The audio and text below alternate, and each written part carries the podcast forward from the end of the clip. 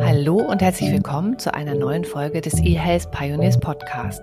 Mein Name ist Andrea Butzi und heute schaue ich nach China. Dafür habe ich mir einen Gast eingeladen, der die Hälfte seines Lebens in China und die andere Hälfte hier in Hamburg verbringt. In China kümmert sie sich ganz besonders darum, welche digitalen Innovationen dort zu entdecken sind und wie auch deutsche Unternehmen diese nutzen können oder auch nach China expandieren können. Wir möchten heute von ihr wissen, was wir in Deutschland von der digitalen Gesundheitsversorgung in China lernen können. Herzlich willkommen, Miriam Theobald, Innovation Consultant und Gründer von Dongxi. Miriam, habe ich das richtig ausgesprochen? Dongxi? Hallo erstmal. Äh, ja, ja, eigentlich schon sehr gut tatsächlich. Dongxi. Dongxi, ah, sehr gut. Genau, wie Xi Jinping quasi. Xi Aha, okay. Was vielleicht nicht unbedingt einfacher ist. Nee, wollte ich gerade sagen. Don, Don Chi. Don Chi. Mhm. Sehr schön. Miriam, stell dich doch bitte kurz in ein, zwei Sätzen vor. Wer bist du? Woher kommst du? Und vor allen Dingen, woher kommt deine Leidenschaft für China? Mhm. Ähm, ich bin Wirtschaftssinologin, jetzt von meinem professionellen Hintergrund her gesehen und äh, Humangeografin. Das habe ich mhm. quasi mhm. studiert. Und bevor ich Dongxi gegründet habe, habe ich als Konzeptentwicklerin gearbeitet und strategische Beraterin, vor allem in Projekten im Bereich Stadtentwicklung in China, England, aber auch in Deutschland. Und im Zusammenhang mit China beschäftige ich mich deswegen mit Themen ganz rund um urbane Innovation, alles, was mit Smart City zu tun hat, mit IoT. User Experience ist ein großes Thema für mich und auch Tech in the City. Und was mich super interessiert in dem Kontext ist weibliches Unternehmertum, also Female Entrepreneurship. Und das kommt ähm, sehr stark aus China, weil es in China auch wirklich eine richtig, richtig wichtige Rolle spielt. Und da kommt auch das Thema E-Health natürlich rein, weil wie man in der Stadt ähm, mit, mit Menschen umgeht, welche Daten in der Stadt gesammelt werden, das hat natürlich auch ganz viel mit den persönlichen Daten zu tun. Mhm. Und ähm, genau, deswegen kommt dieser Bereich dazu. Und was mich an China schon immer super fasziniert hat, wie gesagt, ich habe Sinologie studiert und das erste Mal vor zehn Jahren in China gewohnt, längere Zeit und gearbeitet, ist dieser Pragmatismus. Also das ist damals so gewesen und das ist mit, ähm, ist auch heute noch ähm, ein großes Thema für mich. Und damit meine ich vor allem ähm, eher so diese kulturelle Eigenart, dieser Wille, immer diesen kürzesten und bequemsten Weg zu finden, diese äh, also Innovation Smartness. aus Faulheit. Ja, schon könnte fast. man ja auch sagen, ne? Oder, oder man könnte es vielleicht positiv formulieren und sagen Kreativität im Nutzen der Effizienz. Ah, sehr schön. Das äh, werde ich mir gleich mal aufschreiben. Du sagtest gerade noch Female Entrepreneurship. Mhm. Also wenn ich jetzt so an China denke, dann habe ich eher so ein ganz tradiertes, äh, einen ganz tradierten Blick, aber wahrscheinlich ist das eher so gesellschaftlich und politisch geprägt. Ähm, kannst du da noch mal kurz ein, zwei Sätze zu sagen? Ja, ist verrückt, dass du das sagst, ähm, gesellschaftlich und politisch geprägt, weil genau deswegen gibt es meines Erachtens mehr Female Entrepreneurs in China, mhm. weil mhm. das natürlich auch diesen sozialistischen Hintergrund hat, dass ja. Frauen ganz normal ähm, wieder arbeiten gehen und dem, dem, der Arbeitswelt zur Verfügung stehen und es deswegen auch, glaube ich, relativ normal ist, ähm, zu gründen in China, weil man eben auch den besten Weg gehen will. Mhm. Und das mhm. tun Männer genauso wie Frauen. Und ähm, die Probleme oder Herausforderungen, würde ich eher sagen, die sich Frauen in China stellen, ähm, die Gründen sind ein bisschen andere als in Europa. Nichtsdestotrotz haben die auch super viele Schwierigkeiten. Aber ich denke oft, ich habe oft das Gefühl, das sind Probleme, die auf uns erst in fünf bis zehn Jahren gesellschaftlich zukommen. Mhm. Und das finde ich total spannend dabei. Mhm. Kannst du ein Beispiel sagen? Da bin ich jetzt neugierig. Was kommt denn da auf uns zu? ja, zum Beispiel ähm, eine gute Freundin von mir. Ähm, es gibt so ein, so ein Sprichwort in China. Entweder heiratet man und hat dann gleich Kinder und macht dann Karriere oder man macht Karriere und ähm, hat dann Kinder. Und die meisten Freundinnen von mir haben quasi direkt Kinder bekommen nach dem Studium und äh, dann ihr Startup nebenher gegründet, sozusagen als denen langweilig war, direkt nach der Schwangerschaft. Und ähm, das heißt, es war für die irgendwie gar kein Problem, dieses Risiko einzugehen und sich selbstständig zu machen, sondern mhm. das war eher ganz normal gesehen. Das wurde auch vom Umfeld überhaupt nicht negativ konnotiert. Mhm. Und jetzt ist eher die Herausforderung, ähm, wie stemme ich das beides, aber nicht im Sinne von Druck haben, beides zu, zu stemmen. Also natürlich ist da auch Druck dahinter, das ist gar keine Frage, aber das ist nicht der, das Hauptproblem, sondern wirklich dieser Drang, wie schaffe ich das, das erfolgreich zu machen. Mhm. Und also das finde ich total Modell spannend. draufzusetzen, ja. skalieren und so weiter. Genau. Okay, okay. Kommen wir noch mal zu deinem Unternehmen Donghi. Ihr habt euch ja darauf spezialisiert, digitale Lösungen für den chinesischen Markt zu entwickeln. Ist das richtig? Genau. Also vielleicht mhm. muss ich ursprünglich sagen, wo wir ursprünglich herkommen. Also sowohl ich als auch mein Co-Founder Marcel haben lang in China gelebt und gearbeitet und wir sprechen auch beide ziemlich gut Chinesisch und hatten ursprünglich 2016 eine, ein Stipendium von der Bundesregierung bekommen, also das Exist Gründerstipendium, mhm. um eine Plattform zu bauen für ähm, digitalen Cross-Border E-Commerce. Das heißt, dass diese Plattform beinhaltet so Sachen wie Logistik, internationale Zahlungsabwicklung, aber auch Zollanmeldung und solche Dinge. Mhm.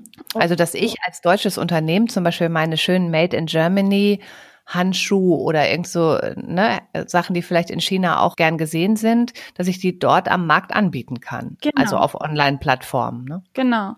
Also sowas wie ein Alibaba, aber aus Deutschland heraus. Und das war 2016, war ähm, Alibaba jetzt noch nicht so spannend in Deutschland für deutsche mhm. KMUs. Und wir haben gedacht, hey, warum verkaufen denn eigentlich nur die Großen bisher in China? Das ist doch ein super Markt auch für die Kleinen ähm, Hersteller, ähm, wie du jetzt gerade gesagt hast, ne, wenn ich mein, mein kleines, schönes, nachhaltiges Produkt da habe, warum soll ich das nicht auch in China vertreiben? Hat immerhin mhm. 1,4 Milliarden potenzielle Kunden ja, da. Riesen Zielgruppe, riesen Kaufkraft. Ne? Das ist ja, glaube ich, auch so das, was viele Unternehmen auch ähm, sehr aufmerksam nach China blicken lässt. Absolut, genau. Mhm. Und leider geht es aber oft nicht darüber hinaus. Und ähm, es war damals schon immer unsere Vision. Nur gucken, nichts machen. nee, oder auch schon mal was machen, aber nur eigene Produkte absetzen. Mhm. Und nicht, okay. mhm. also äh, zum Beispiel, wir bekommen die lustigsten Anfragen. Ich hoffe, da fühlt sich jetzt niemand auf den Schlips getreten. Keine Namen. ähm, wir verkaufen schon seit äh, 30 Jahren sehr erfolgreich unsere deutschen ähm, Würstchen. Und wir mhm. möchten jetzt, wir, wir, haben das auch schon in Vietnam gemacht und wir möchten das gerne jetzt in China verkaufen. Und mhm. dann sagen wir natürlich immer erstmal, ja, das ist ein spannendes Produkt, aber wir müssen uns erstmal anschauen, wie der Markt da aussieht. Gibt es überhaupt einen Bedarf für Würstchen und ähm, geht es überhaupt kulturell? Kann man das oder muss man das Produkt eventuell lokalisieren? Und mhm. dafür gibt es oft gar kein Verständnis, sondern das wird, und es ist wirklich fast egal, in welcher Industrie das ist, uns wird immer zurückgespielt, naja, das kann ja nicht sein, es gibt ja 1,4 Milliarden, ich will ja nur maximal 0,01 Prozent erreichen, dann mhm. habe ich ja mhm. schon alles gewonnen. Sucht mhm. mir doch einfach einen Distributor.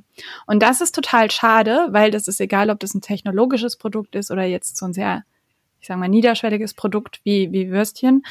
Ähm, China ist ein super spannender Markt und man kann für die Zukunft ähm, ganz viel da lernen. Und es ist nicht nur ein Absatzmarkt, aber in Deutschland ist es leider echt so, dass man oft von Anfang an das nur als Absatzmarkt sieht, wenn überhaupt und dann auch mhm. nicht den Willen hat, sein Produkt anzupassen. Und das hat ganz viel mit der, mit dem Bild zu tun, was wir von China haben.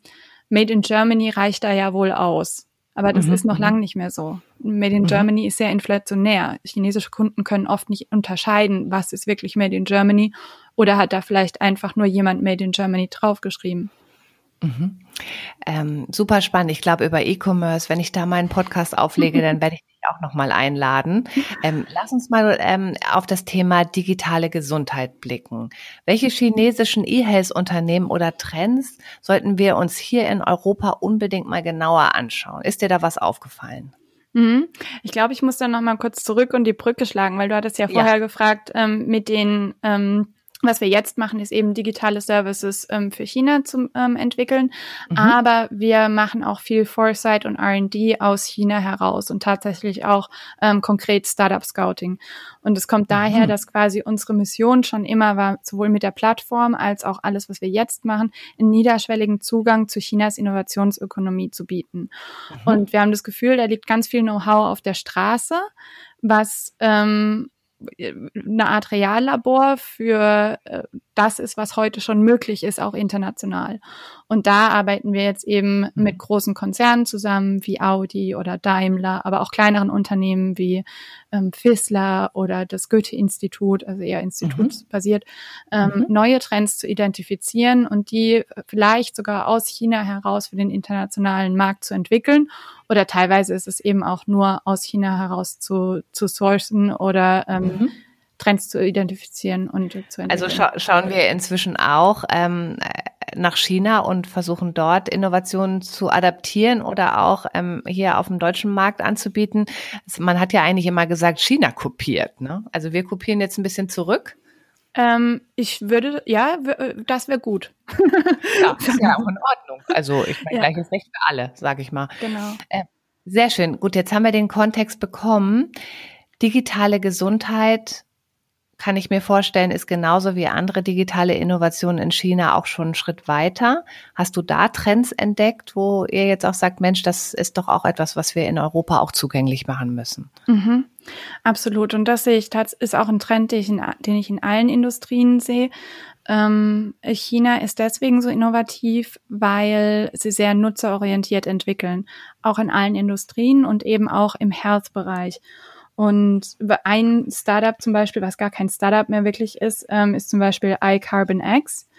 Die sind ja auch international schon ein bisschen ähm, äh, bekannter. Mhm. Und da geht es zum Beispiel darum, ähm, über eine ganze Lebensspanne hinweg Daten zu sammeln ähm, und basierend, also im, über den Menschen Daten zu sammeln, vom, mhm. vom Fötus bis hin ähm, zum Rentenalter und quasi eine digitale ähm, Repräsentanz davon ähm, zu haben und auf der Basis dann verschiedene, auf der Erkenntnisbasis dann verschiedene Services zu entwickeln. Das heißt, es geht hier um ganz angewandten Ansatz und das sieht man wirklich in vielen ähm, Technologiebereichen in China, dass es gar nicht unbedingt die Technologie selber ist, die so innovativ ist, sondern es ist eher, dass in China die Anwendungsfälle geschafft werden. Mhm, mh ja, oder Technologie tatsächlich dann eingesetzt wird, um ein Problem zu lösen. Genau, genau. Mehr so als Enabler. Also wenn ich das richtig verstehe, dann, wenn ich dann Rentner bin und ähm, diese ganzen Daten über meine ähm, Lebensjourney gesammelt worden sind, mhm. dann ähm, bekomme ich was für Services angeboten? Also was könnte das zum Beispiel sein? Ja, also ganz angewandt auch, ähm, wie sammle ich denn überhaupt die Daten? Ne? Mhm. Also zum Beispiel haben wir jetzt schon den smarten Spiegel wo ich einfach mhm. reinschauen kann und er erkennt dann, äh, wie meine mit der mit Hilfe der 3D-Kamera, wie jetzt zum Beispiel gerade ähm, meine emotionale, mein emotionaler Zustand ist oder vielleicht auch mein Hautbild. Es gibt mhm. auch Verfahren, wo man ähm, Krankheiten, eine Iris, eine Iris-Scan genau, oder so machen kann, ne? Genau, mhm. genau, da wollte ich drauf hinaus. Oder ähm, vielleicht habe ich auch schon die smarte Toilette, wo die Daten dann auch einfließen, mein äh, Urin gleich ähm, gescannt mhm. wird. Ähm, es kann über den Speichel, über die Zahnbürste passieren. Das sind alles quasi so sehr angewandte Lösungen, wo man jetzt schon sieht, okay, hier können wir die Daten sammeln und iCarbon X geht einfach her und sagt, ja, und wir sammeln die Daten alle mhm. und machen einen großen Pot daraus, aus dem man am meisten ablesen kann. Und da mhm. kommt jetzt zum Beispiel ein anderes Startup daher, was wir könnten zum Beispiel mal sagen, Ping, Ping an Doktor. Ping an Doktor ist äh, ein Service Provider, der auch versucht, also ähm, die Arztleistung, die Konsultation ähm, über Telemedizin so angewandt wie möglich zu machen. Mhm. Also nicht so angestrengt, wie wir uns das hier vorstellen. So, oh, da muss ich Skype aufrufen und äh, der Doktor kennt sich bestimmt auch nicht damit aus und der Doktor sagt, er kann keine Diagnose stellen an der Stelle, weil das ähm, über Telemedizin nicht funktionieren kann. Und in China geht man da sehr pragmatisch ran und sagt, hey, ähm, wir stellen einfach so Mini-Kiosks auf, die auch gleich als Annahmestelle für ähm, pharmazeutische Produkte dienen. Das heißt, ich könnte sowas mhm. zum Beispiel in die Mongolei stellen. Ähm, auf der einen Seite ist eine Kabine, wo man sich reinsetzen kann, wo man verschiedene Machen Tests Sie sich mal frei, kann. sagt dann die, der Chatbot. sagt die AI. Mach mal nackig. ähm, Genau, und äh, wo man dann eventuell auch einen Bluttest machen kann. Mhm, mhm, und boah, das, das ist jetzt aber wirklich schon so innovativ. Ne? Da kriege ich jetzt ja sogar fast ein bisschen Gänsehaut, weil ähm, das stelle ich mir dann so vor, ähm, dass dann ja vielleicht dort auch Proben entnommen oder gegeben werden und vielleicht dann irgendwann auch der Patient, auch wenn kein Arzt zugegen ist, muss er sich ja vielleicht auch mit irgendeiner Maschine selber eine kleine Blutprobe entnehmen können und sowas. Also mhm. das hat dann ja schon fast so Star Trek äh, Feeling. Absolut. So, da kommt der Trikot darüber und testet einmal, was es sein könnte. Und guck mal bitte ins Spiegel. Ich möchte mal deine, deine Augen sehen und deine, dein Hautbild und so. Absolut. Ja, aber spannend. Also ich glaube, es geht ja vor allen Dingen an dem Beispiel, das du gerade nennst, auch um Zugänglichkeit von medizinischer Versorgung. Also es bedeutet ja nicht, dass es ähm, den, die ne, Medizin der warmen Hände wird das ja auch immer so schön bezeichnet, dass es das ersetzt, sondern dass es vielleicht auch Orte auf dieser Welt gibt, wo es immer noch besser ist, eine telemedizinische Betreuung mit einer eher so maschinell unterstützten Versorgung zu haben als gar keine. Genau. Absolut. Also ich glaube, es gibt zwei Themen. Das eine Thema ist, keine Angst vor Big Data zu haben und zu sagen, okay, es mhm. ist, ähm, wir werden immer digitaler, man muss keine Angst davor haben oder man darf ruhig, durchaus Angst davor haben, vielleicht ist es ein guter Motivator, aber diese Angst muss dazu führen, dass wir uns damit auseinandersetzen. Und das passiert mhm. in China. Das ist, kann man mhm. vergleichen mit dem Momentum von Elon Musk. Elon Musk ist ja bekannt dafür, dass er so ein bisschen ähm, Respekt vor ähm, AI hat in, in, in general und mhm. deswegen auch in diesem Bereich mehr Forschung unterstützt, weil er einfach sagt, naja, wir, diese Technologie wird kommen, diese Technologie wird einen starken Einfluss auf uns haben, wir müssen uns damit auseinandersetzen. Und das mhm. ist, glaube ich, auch eine Stärke, die in China unausgesprochen in den meisten Unternehmen mhm. äh, verfolgt wird. Mhm. Ich habe auch vor kurzem mit einem Podcast-Gast ähm, über auch so Alters bedingte ähm, Hemmnisse, was digitale medizinische Anwendungen angeht, diskutiert. Und er meinte, das kann er überhaupt nicht bestätigen, dass zum Beispiel ältere Leute gar nicht so affin sind. Und aus seiner Sicht hat die Affinität für digitale Services im Medizinbereich immer was mit dem Leidensdruck und der Betroffenheit zu tun. Und das fand ich irgendwie auch ganz schön, Total. weil ich glaube, das sagt alles. Ne? Also ja ich brauche etwas, es hilft mir, das ist das, was ich bekommen kann und ich setze mich damit auseinander, weil ich mir selber helfen möchte, vielleicht in dem Fall mit einer Rücken-App oder mit einer Scan-App für ein unklares Hautbild oder was auch immer. Ja, absolut. Also das fand ich auch einen sehr klugen Einwand. Wir haben ja immer so im, äh, in Europa so ein bisschen Minderwertigkeitskomplexe und denken immer, wir haben keine eigene große Plattform und ähm, aus den USA und so kommen ja immer so interessante ähm, Internetökonomie-Businesses äh, und viele Gründer aus Deutschland, für die ist das ja auch ein Traum, nach ähm, USA zu expandieren, zum Beispiel gerade im Health-Bereich, weil der Markt ist ja ganz anders, viel offener, auch für Monetarisierung um das mal so zu sagen. Würdest du denn eher sagen, sie sollen lieber nach China gehen oder haben wir da eh keine Chance? Nö, das kommt drauf an. Also es gibt ein anderes Startup, ähm, zum Beispiel CareVoice. Das ist mhm. äh, von einem französischen Gründer, der mhm. nach China gegangen ist und der macht quasi eine Digital Health Insurance wo sich der Nutzer, sagen wir, ist jetzt kein Patient, mhm. sondern ein Nutzer, hingehen kann und basierend auf den Angeboten eine eigene ähm, Insurance, also eine eigene Versicherung zusammenstellen kann. Mhm. Die dann auch wieder verbunden ist mit verschiedener Hardware zum Beispiel und mit verschiedenen Medical Services, die ich mir an der Stelle zusammenstellen kann. Und ich kann natürlich auch Privat Health Insurance mit einbeziehen. Das Ziel ist auch hier die ganze Customer Journey anzuschauen. Das heißt, mhm. ähm, man schaut sich vorneweg an, was macht der Kunde überhaupt, ähm, um seine Gesundheit zu fördern. Das ist ein großes Thema in China, Prävention. Prävention, ja. Genau, kulturell. Aber das bezieht der Service schon mit ein. Die sagen schon, die, du wirst halt belohnt, wie das jetzt natürlich auch hier in Deutschland ähm, heiß diskutiert wird mit dem Tracking. Aber in China ist es ähm, viel etablierter und äh, dieser Gründer von CareVoice ist meines Erachtens genau deswegen nach China gegangen, weil er gesehen hat, wow, ich komme aus dem Bereich, ich sehe unglaublich viel Potenzial, ich sehe aber kein Potenzial, das in Deutschland umsetzen zu können. Mhm. Das heißt mhm. aber nicht, dass man unbedingt auch Investment in China findet. Ein anderer Freund von mir, ähm, der Raphael Lang, Der hat Babybee gegründet, das ist auch ein deutscher Gründer.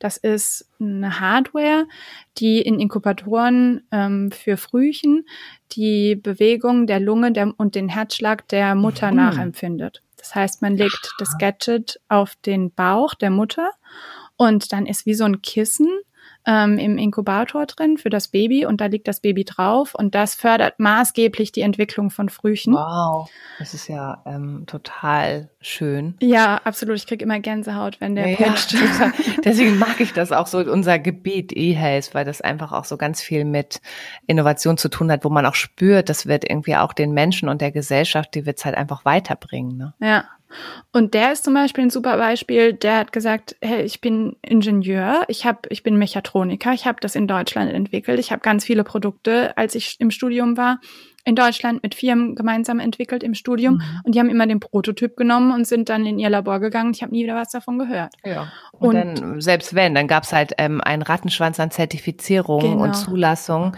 was ja auch seine Berechtigung hat. Also ich will das gar nicht in Frage mhm. stellen, aber es ist natürlich äh, manchmal auch frustrierend. Ne? Also ähm, ja. dann Gründer, die einfach denen vielleicht auch das Geld ausgeht, weil sie dann so einen langen Zertifizierungsprozess zum Beispiel, um eine DIGA zu werden, das kostet ja so unglaublich viel Geld. Das ist einem ja gar nicht so klar als Außenstehender, um diesen Evidenznachweis über Studien zu erbringen. Und dafür reicht es halt auch manchmal nicht, das Geld ne, von den Investoren oder das eigene Geld. Ja. Und äh, das hat er auch gesagt. Und genau deswegen ist er eben nach China gegangen für Quick mhm. Prototyping und hat jetzt aber, mhm. weil du das vorhin gefragt hast, auch wegen der finanziellen Situation, der hat jetzt Investment sich in Amerika gesichert. Mhm. Ähm, ich glaube, das ist auch die Zukunft. Dass man sich okay. an dem Ort das sucht, was man braucht. Man braucht nicht unbedingt ein Venture Capital in China suchen. Da gibt's auf jeden Fall sehr viel Geld, weil da auch eine Investitionskultur sehr stark gefördert wird. Ich würde auch sagen, mehr als in Deutschland. Das ist aber nicht immer gut, weil du kriegst auch das Geld nicht aus dem Land raus. Das heißt, du wirst auch sofort irgendwie an China gebunden. Aber es gibt auch viele Situationen, wo das durchaus sinnvoll ist. Ich glaube nur, ich würde nicht nach China gehen als Motivation, da Investment zu finden. Mhm. Okay. Also tatsächlich, wie du ja schon ganz am Anfang gesagt hast, die Zielgruppe verstehen und schauen, ob es dort eine Zielgruppe oder auch ein, ein Businessumfeld gibt, was mich als Gründer wirklich weiterbringen kann ne? und auch kulturell verstehen, was da geht. Genau, oder gibt es zum Beispiel, ich habe zum Beispiel ein hochtechnologisches Produkt, was sehr spannend ist. Ich habe aber Schwierigkeiten, das in den Markt zu bringen, weil es nicht nutzerorientiert ist. Mhm. Dann macht, mhm. oder ich sehe keinen Business Case dahinter. Das ist ja auch mhm. ganz oft der Fall bei hochtechnologischen Lösungen. Und da macht es auf jeden Fall Sinn, nach China zu schauen und zu schauen, hey, vielleicht kann ich anhand von anderen Beispielen einen neuen Einblick auf oder eine neue Sichtweise auf mein Produkt mhm. bekommen und das mhm. vielleicht in kleinere Services auch ähm, spalten. Mhm. Gibt es noch ein zweites Beispiel für eine digitale Gesundheitsanwendung, die du in China gesehen hast, die wir uns in Europa mal anschauen sollten? Genau, also jetzt hatten wir ja schon Care Voice, die sind auf jeden Fall spannend als digitales Produkt. Mhm. Äh, wir hatten iCarbon X, die international mhm. schon sehr viel machen. Dann, das wird alles in den Show Notes übrigens nochmal einmal aufgelistet, äh, falls jetzt jemand äh, seinen Bleistift zückt und das auch mitschreiben möchte. Ich gebe die Links nochmal rein. Genau, und dann hätten wir zum Beispiel auch noch Genebox, die finde ich auch super spannend. Hast du von denen schon mal gehört? Nee. Aber vielleicht denke ich auch, es wird ganz anders geschrieben, als du es jetzt aussprichst. Ähm, Erzähl mal, was ist das? Ähm, da kannst du quasi deine, da kannst du dir auch äh, Blut abnehmen oder ähm, auch Speichelproben einreichen oder ähm, einfach einen Abstrich machen. Ach, von Gen, ne? Genau. Gen. Mhm. Genau, und du, das kannst du dann einschicken. Und ich glaube, ursprünglich hatten die mal angefangen, dass du darauf basierend dann einen Ernährungsplan bekommen kannst. Mhm. Mittlerweile kannst du aber dadurch deine ganzen, äh, dein ganzes Genom entschlüsseln lassen und du kannst verschiedene Services in Anspruch nehmen, wie zum Beispiel ähm, für welche Krankheiten muss ich mich eventuell wappnen, wie kann ich das machen. Ähm, mhm. Also wirklich wieder ein ganzheitlicher Ansatz. Ähm, ich möchte wissen, wie, wie, wie ist, bin ich genomisch, also wie ist mein Genom aufgestellt, was kann ich dafür tun? Ähm, wo habe ich eine Prädisposition? Genau. Ähm, wo kann ich, muss ich vielleicht irgendwie, was weiß ich, habe ich doch vielleicht ein erhöhtes Darmkrebsrisiko? Bringt es dann auch tatsächlich jetzt schon was, meine Ernährung umzustellen? Da ist ja die Motivation, glaube ich, auch eine andere. Genau. Und auch mit konkreten Handlungsprämissen. Ne? Das traut sich ja in Deutschland niemand. Man würde nie hingehen und sagen. Auch verboten. Ja. Ich, also jedenfalls ohne Arztkontakt ist das nicht erlaubt. Also wenn, dann müsste da ein Arzt dann diese Diagnosen auch stellen. Und also ich will da jetzt auch nichts Falsches sagen. Wir können das ja nochmal recherchieren und auch in die Shownotes geben. Ähm, aber ich glaube, das ist im Moment noch der Hemmschuh, um solche Innovationen auch auf dem deutschen Markt anzubieten. Ich werde das recherchieren und werde das nochmal drunter packen unter unseren Podcast. Genau, ich glaube auch bei allen Anwendungen, das ist immer mhm. in ähm, China mit Vorsicht zu be äh, betrachten. Aber was man eben ganz stark sieht, ist, dass diese Technologien, die oder, oder diese Geschäftsmodelle, die gibt's einfach, die sind da schon da. Und in dem Moment, und das vergessen wir oft, wo der Nutzer seinen Vorteil darin sieht, werden, mhm. werden auch die Nutzer, da sind wir uns weltweit alle gleich, in Deutschland irgendwann sagen, hey, aber ich will davon auch profitieren. Mhm. Genauso wird mhm. es auch mit dem autonomen Fahren sein. Und ein anderes Beispiel, was mich immer total verrückt macht, weil es einfach so bildlich so klar ist. Es gibt ähm, ein Startup in China, das kommt jetzt zwar nicht aus dem Health-Bereich, aber aus dem edukativen Bereich. Mhm. Ähm, aber es ist auf den Herzbereich, glaube ich, sehr gut übertragbar. Und zwar geht es darum, die haben eine AI entwickelt, die Aufgaben für ganz, ganz junge Kinder, sagen wir eine einfache Rechenaufgabe, in ganz kleine Mikrowissenspunkte äh, unterteilt. Und mhm. das Kind muss äh, ständig Aufgaben machen, jeden Tag. Und die AI lernt über die Zeit hinweg, was für Fähigkeiten dem Kind fehlen und äh, wo es äh, mehr trainiert werden muss mhm. und was es schon gut kann.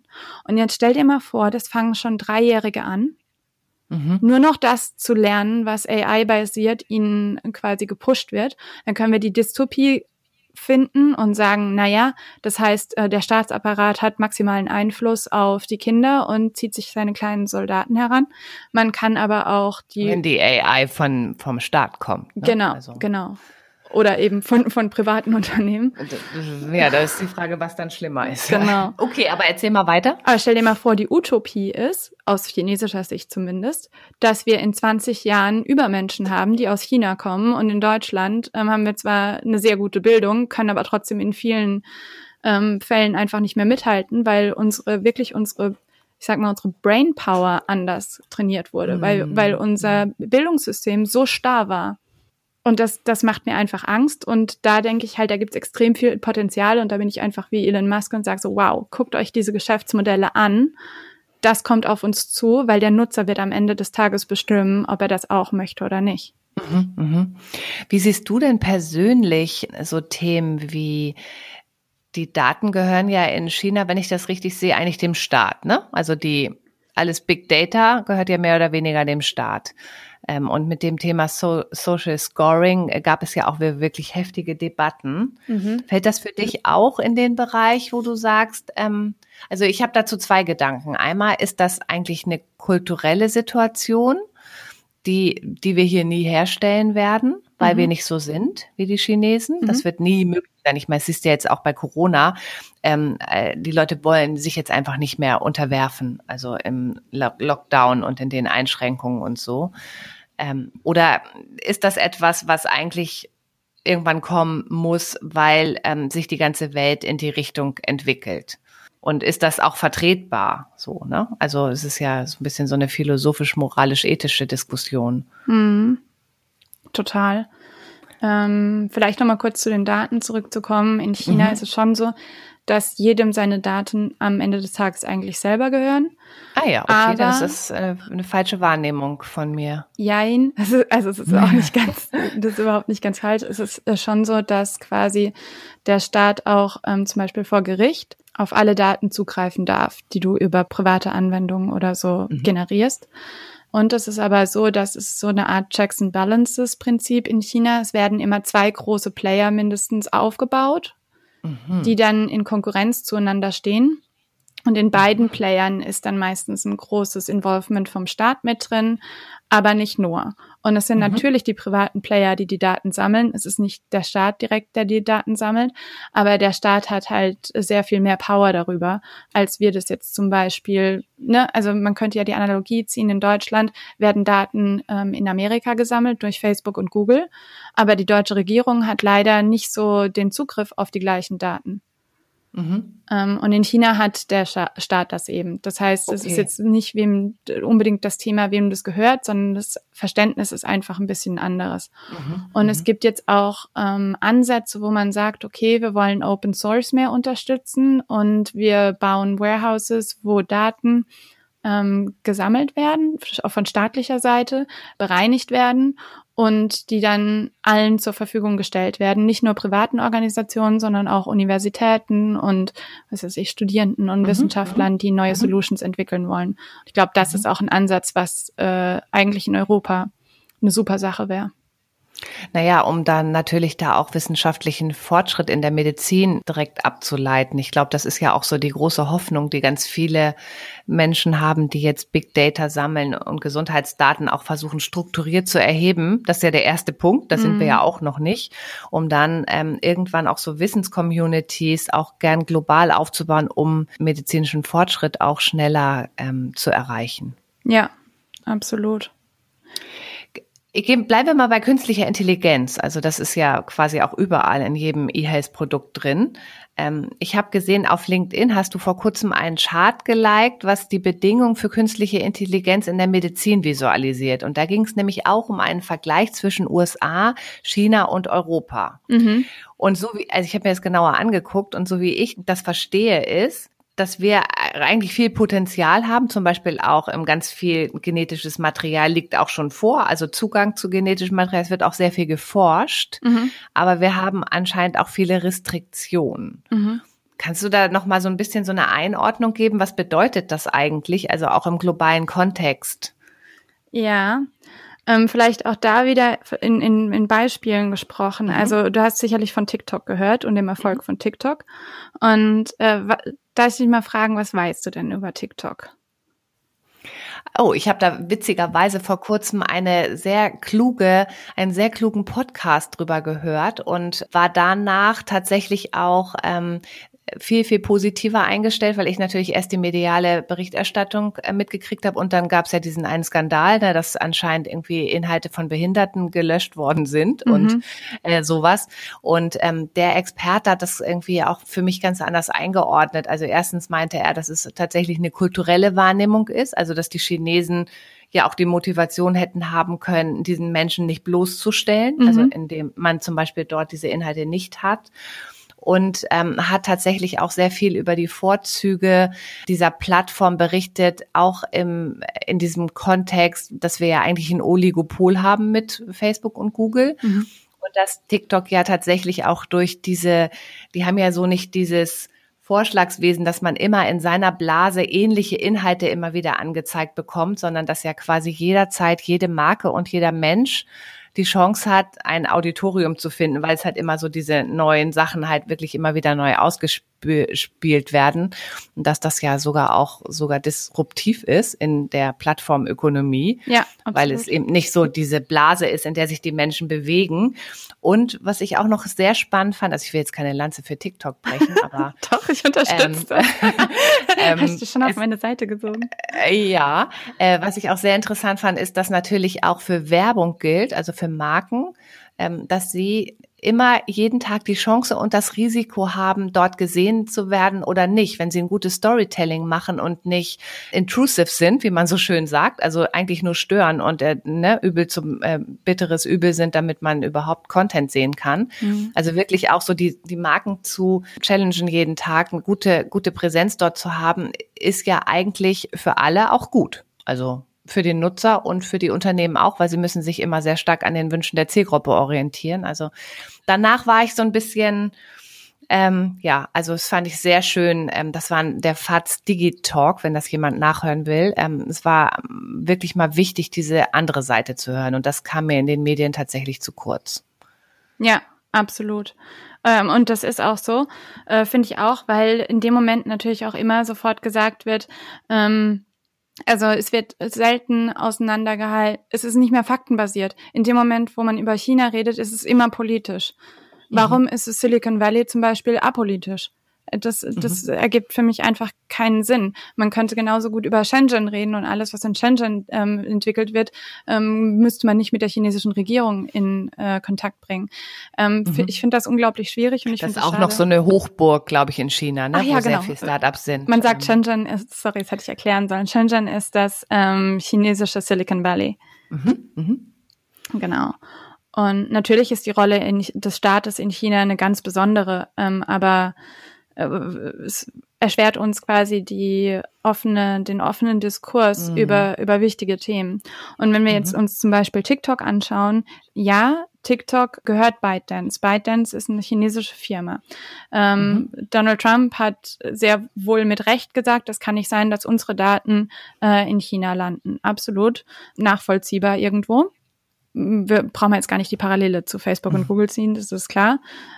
Aber ByteDance hat natürlich auch einen sehr smarten Move gemacht, dass sie entschieden haben, also die chinesische, das chinesische TikTok heißt Douyin.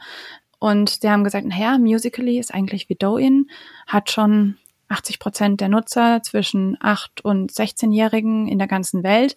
Lass uns doch einfach die kaufen und dann haben wir die Zugang äh, zur zukünftigen äh, Kundschaft. Also das mhm, sind ja mhm. quasi Konsumenten, die herangezogen ja. werden in dem Bereich. Und ByteDance bzw. TikTok zeichnet sich aus über einen unglaublich guten Algorithmus.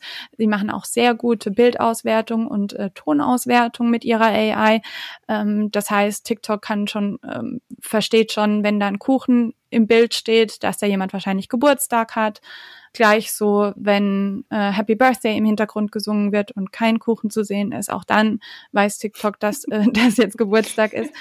Und es war einfach ein strategischer Move von TikTok oder von mhm. ByteDance zu sagen, hey, wir kaufen uns Musically ein und gehen somit in die Welt. Und manche sagen auch, das finde ich eigentlich einen ganz lustigen Vergleich, die TikTok äh, macht quasi gerade den Opiumkrieg nach. Äh, damals wurden ja quasi, haben die Engländer äh, die Chinesen, sagt man, gefügig gemacht mit Opium. Und mhm. deswegen konnten sie äh, in China äh, ihre Kolonie etablieren. Errichten. Genau. Mhm. Und äh, heute sagt man als Analogie ist es vielleicht TikTok, die in die Gehirne unserer Jugend ähm, eintauchen. Mhm. Und jetzt ist gerade letztens in den Nachrichten gewesen, ich glaube, das war vorgestern, hat TikTok ähm, beziehungsweise ByteDance gesagt, dass sie ähm, in den Health-Bereich möchten und jetzt massiv ah, okay. in den Health-Sektor investieren. Mhm. Mhm. Und im Moment gibt ist es noch nicht so ganz klar, was es für äh, neue Lösungen gibt. Eins heißt Xiaohe Iliao, äh, das heißt übersetzt sowas wie Little Lotus Medical und im Grunde erlaubt es nur den Nutzern medizinische ähm, Termine zu buchen oder mhm. quasi Telehealth zu machen, aber da gehen die auch aktiv in den Bereich rein. Und okay. da sehe ich eben das Potenzial und jetzt wieder zurück zu dem Chart ich glaube, das Potenzial ist eben auch in Deutschland da oder in Europa besser gesagt, ist es da, aber es muss, ein Zug, es muss, es muss eine Strategie dahinter geben, wie wir das als Open Access machen. Wie können wir die Daten wirklich für alle nutzbar machen? Und da kann Deutschland und Europa auch ein riesiger Vorreiter sein. Aber jeder Diskurs darüber wird irgendwie untergraben. Und mhm, ja, okay. Genau. Das nehmen wir mal mit. Also ist ja Open Data in der Medizin vielleicht sogar irgendwann mal ein globales Thema oder eine globale Herausforderung? Mit Sicherheit. Also in um, China um zum Beispiel. Herausforderung der Menschheit auch irgendwie mal zu begegnen. Also eine ja. Pandemie ist ja auch eigentlich ein globaler Inzident, der uns eigentlich ja bedroht, ja, ja. medizinisches Problem. Ähm, ich meine zum Beispiel so besonders viel, glaube ich, über die ähm, wissenschaftlichen Erkenntnisse zu Corona in China und in anderen Ländern? Oder weiß ich nicht, äh, würde ich jetzt mal so behaupten, dass da vielleicht nicht unbedingt so eine, so ein Wissenstransfer und so eine Wissenscommunity unter Medizinern mit so Patient Data und so jetzt auch so ganz akut schon ausgetauscht wird? Weiß nicht, es gibt gerade eine auch, doch, nicht, ne? es gibt, also nee, weiß ich auch nicht tatsächlich, habe aber lustigerweise gerade gestern gesehen, dass ein Ministerium, ich weiß nicht welches, aber ein Bundesministerium eine Ausschreibung gemacht hat. Ähm, wir fördern jetzt Projekte, die die Forschung, den Forschungsaustausch zwischen deutschen und chinesischen Wissenschaftlern in dem Bereich fördern würde. Insofern glaube ich, das wurde ah. bisher noch nicht so gut bedient. Okay. Na, die Ausschreibung gucke ich mir gleich mal an. Vielleicht können wir uns da ja bewerben. Sehr gut. Kann ja nicht schaden. Show Notes. Ähm, Gibt's gibt's denn eine digitale Anwendung, die du benutzt, auch persönlich, die du in Asien oder in China kennengelernt hast? Und geht das überhaupt? Kann ich auch asiatische Gesundheitsdienstleistungen nutzen? Ja, gute Frage. Ehrlich gesagt, das weiß ich nicht. Hm. Ähm, ich scheitere, also ich war jetzt das letzte Mal ähm, vorletz, vorletzten Weihnachten da. Also ich bin mhm. Dezember 2019 zurückgekommen, weil ich eigentlich eine Weihnachtspause in Deutschland machen wollte im Januar. Und dann bin mhm. ich natürlich nicht mehr, konnte ich nicht mehr nach China einreisen. Nicht mehr weggekommen. Ich habe aber schon bei der Intro verraten, dass du ja eigentlich die Hälfte deines Lebens in China und die andere Hälfte in Deutschland verbringen möchtest. Genau, genau. Und zumindest bis im Dezember 2019 hatte ich noch oftmals das Problem, dass bei Gesichtserkennungsservices, also wenn es darum geht, im Taxi zu bezahlen mit mhm, Gesichtserkennung mhm. oder mhm. äh, in meinen Coworking Space reinzukommen oder so, das hat oft noch nicht funktioniert mit meinem Gesicht. Das heißt, die AI war noch nicht gut genug trainiert für westliche Gesichtsfeatures. Wollte ich gerade sagen, das war, du warst einfach so weit außerhalb der Normalverteilung, dass äh, sie dich nicht irgendwie einordnen konnten. Genau, und deswegen war ich auch nicht so motiviert, viele Services zu nutzen tatsächlich. Ah, okay. Das Einzige, was ich teilweise schon genutzt habe, es gibt ähm, einen Service, wo man quasi Schritte zählen kann. Also so ein ganz normaler Step Count. Und dann werden Bäume gepflanzt. Ah. Und das ist ein Riesenhype in China, weil man dann auch zu diesem Feld hingehen kann und seinen Baum suchen kann. Und das machen mhm. Leute auch. Aha. Und, ähm, und dann wahrscheinlich wird der nächste Schritt dann sein, dass man, äh, dass das so friedwaldmäßig, der eigene Baum ist dann der Baum, wo man dann auch irgendwann begraben wird oder so. Ja, kann sein. Oder stell dir mal vor, es kommen, äh, es kommt eine chinesische Schul Schulklasse nach Deutschland und äh, irgendjemand sagt, ja, ihr Chinesen, ihr seid ja die größten Umweltverschmutzer. Und dann sagen die Kiddies, aber ich habe meinen Baum gepflanzt, ich kann ihn dir zeigen, wo steht denn dein Baum? Ja. Oder hier, guck mal, der bayerische Wald, das sind alles chinesische Bäume. Ja. ähm, ja, sehr schön. Also ähm, ich glaube, wir könnten jetzt noch ewig so weiter plaudern und ich glaube, es ist auch wirklich mal total wichtig gewesen, mit dir diese dystopischen Gedanken mal so ein bisschen irgendwie zu relativieren und vor allen Dingen auch von dir zu lernen, was wirklich dort passiert und wie sich das anfühlt und nicht nur auf die Medien zu gucken und von draußen rauf zu gucken. Ich hoffe, du kannst bald wieder nach China reisen und mir dann vielleicht noch mal so ein paar Tipps geben, welche interessanten Unternehmen sich dort gerade ansiedeln und wo wir da die großen Trends im E-Health-Bereich sehen. Und vielleicht gibt es ja auch das eine oder andere Unternehmen, was auf den deutschen Markt kommen möchte und wo wir dann natürlich auch gerne mit Kommunikation helfen. Ja. Und du glaubst es ja nicht, was ich, was ich jetzt noch von dir möchte, aber ich dachte, vielleicht könntest du noch mal irgendwie so ein kleines Tschüss äh, und so irgendwas Nettes auf Chinesisch sagen. 啊、uh,，好的，谢谢大家。下次我去中国的话，我带你去，好不好 ？Genau. Ich habe gesagt, das nächste genau Mal nehme ich dich nach China mit. Sehr schön. Ähm, ich war auch schon mal in China. Ich mag sehr die Kultur und äh, ich mag aber auch ehrlich gesagt das Essen. Ähm, und ich bin auch sehr, sehr gespannt und ich glaube, ich wäre immer schon lieber äh, statt äh, nach Silicon Valley äh, nach Shenzhen oder wie wird das richtig ausgesprochen gereist? Shenzhen. Aber Shen, Shenzhen. Mhm, aber Shenzhen. es ist noch nicht dazu gekommen. Aber das machen wir. Ich nehme dich beim Wort. Danke, Miriam. Ich wünsche dir noch einen wunderschönen Tag und pass auf dich auf. Ja, vielen Dank, dass du mich hattest. Tschüss. Ciao.